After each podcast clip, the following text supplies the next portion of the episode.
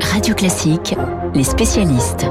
7h39 sur Radio Classique, les spécialistes François Geffrier pour l'économie Renaud Gérard pour l'international. Renaud Gérard, grand reporter au Figaro. Renaud, attaque imminente hein, pour vous des, des, Russes à l'Est. Poutine, battu à Kiev, veut sa, sa grande victoire, si je peux dire, à l'Est avant la, la date symbolique du 9 mai oui, ben vous savez que l'anniversaire du 9 mai, c'est-à-dire de la victoire euh, de l'Union soviétique sur l'Allemagne hitlérienne, c'est la grande cérémonie militaire euh, en Russie, euh, à Moscou. Euh, effectivement, comme il a dû renoncer aux objectifs de dénazification, c'est-à-dire de changement de régime en Ukraine et de démilitarisation de l'Ukraine, parce que euh, on a vu que à la fois les Américains et les Européens allaient continuer à livrer du matériel euh, aux Ukrainiens, il peut euh, se rabattre sur le Donbass, c'est-à-dire agrandir le territoire des républiques sécessionnistes dont il a reconnu l'indépendance, mais qui voudront sans doute se rattacher à la fédération de Russie. Et donc, on attend une grande bataille d'encerclement avec les troupes russes qui monteront du su- sud de Mariupol et qui descendront du nord d'Izium pour refermer une pince, si vous voulez, et faire une manœuvre d'encerclement. Vous tablez, euh, Renaud, sur une guerre intense dans le Donbass dans les semaines Oui, qui alors un- ce sont des terres extrêmement plates, donc euh, les chars russes euh, pourront évoluer euh, sur ces terrains euh, favorables. Ils ont évidemment l'appui de leur aviation. Il n'y aura pas de problème de ligne logistique puisque la frontière russe est toute proche.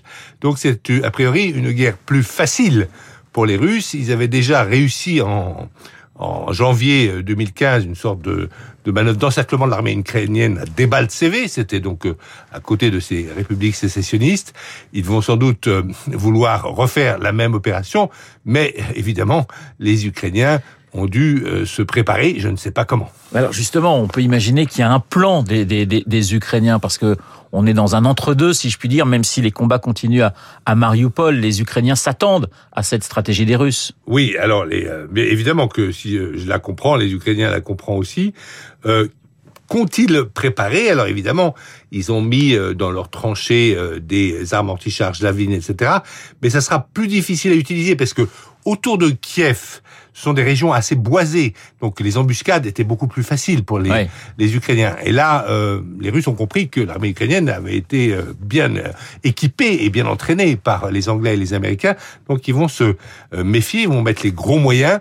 Je pense que toutes ces petites bourgades euh, qui sont à l'ouest du Donbass vont être reconquises, mais vont être rasées, quoi, reconquises par euh, l'artillerie. Donc ça va être beaucoup plus difficile. Comment les Ukrainiens ont-ils euh, prévu des attaques de diversion sur les arrières des Russes?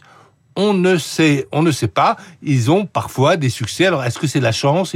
Ils viennent, euh, le bateau amiral de la flotte russe euh, vient d'être gravement endommagé par des explosions en mer Noire. On ne sait Oui, pas si c'est l'incompétence ou l'impréparation de l'armée euh, de l'armée euh, russe euh, ou si c'est un missile ukrainien qui a fait ça. Renaud, on sait que évidemment les Occidentaux donnent des armes aux Ukrainiens. On est passé à un nouveau stade dans les armes données. On parle justement d'armes. Alors, on n'emploie pas le terme, le terme d'armes offensives, mais des équipements plus lourds en tout cas donnés, notamment par les Américains. Ben, on peut effectivement se poser la question, euh, n'est-on pas passé à un stade, je dirais, de co-belligérance, euh, en tout cas euh, de l'Angleterre euh, et de l'Amérique au- au- auprès de, de l'Ukraine, et même peut-être un peu de la France, hein, parce que la France a aussi livré du matériel, bien qu'elle soit évidemment plus discrète là-dessus.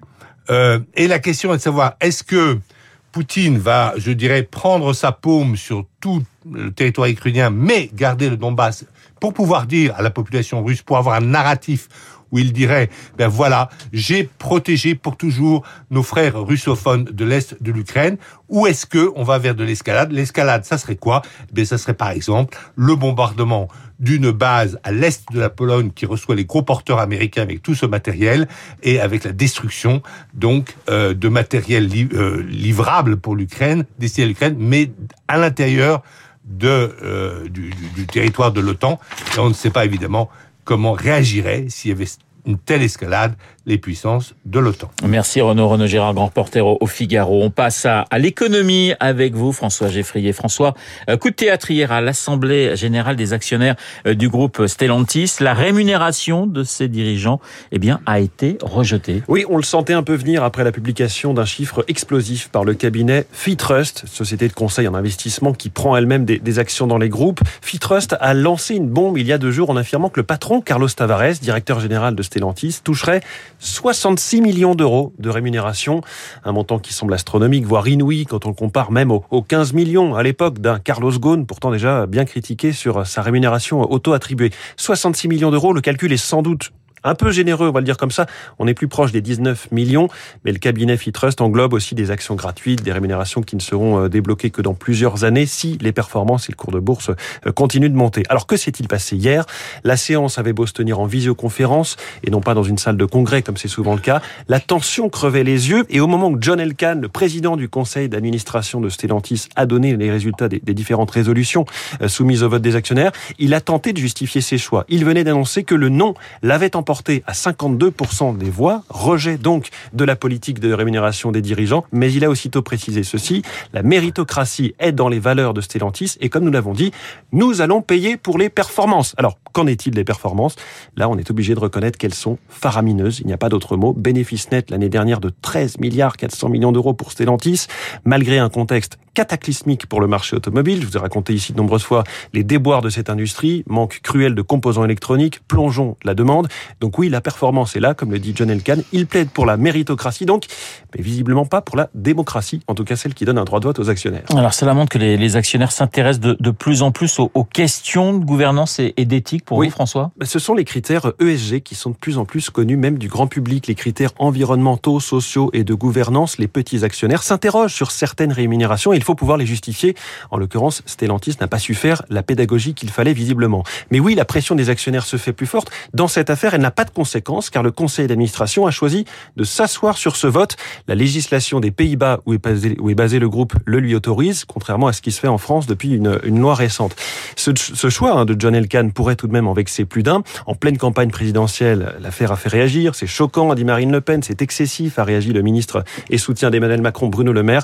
D'autres entreprises sont sous le regard sourcilleux de certains investisseurs. Total Énergie, par exemple, un groupe d'actionnaires du pétrolier français a déposé une résolution en vue de l'Assemblée générale de Total pour qu'il fixe et publie des objectifs cohérents avec l'accord de Paris sur le climat. Affaire donc à suivre là aussi. Affaire à suivre. Les spécialistes sur Radio Classique, Renaud Gérard, François Geffrier. Dans un instant, Marc Bourreau et son journal imprévisible. Si je veux dire pour le théâtre, l'avare, le malade imaginaire, le roi semeur et pour le cinéma, la mariée était en noir ou le promeneur du champ de Mars.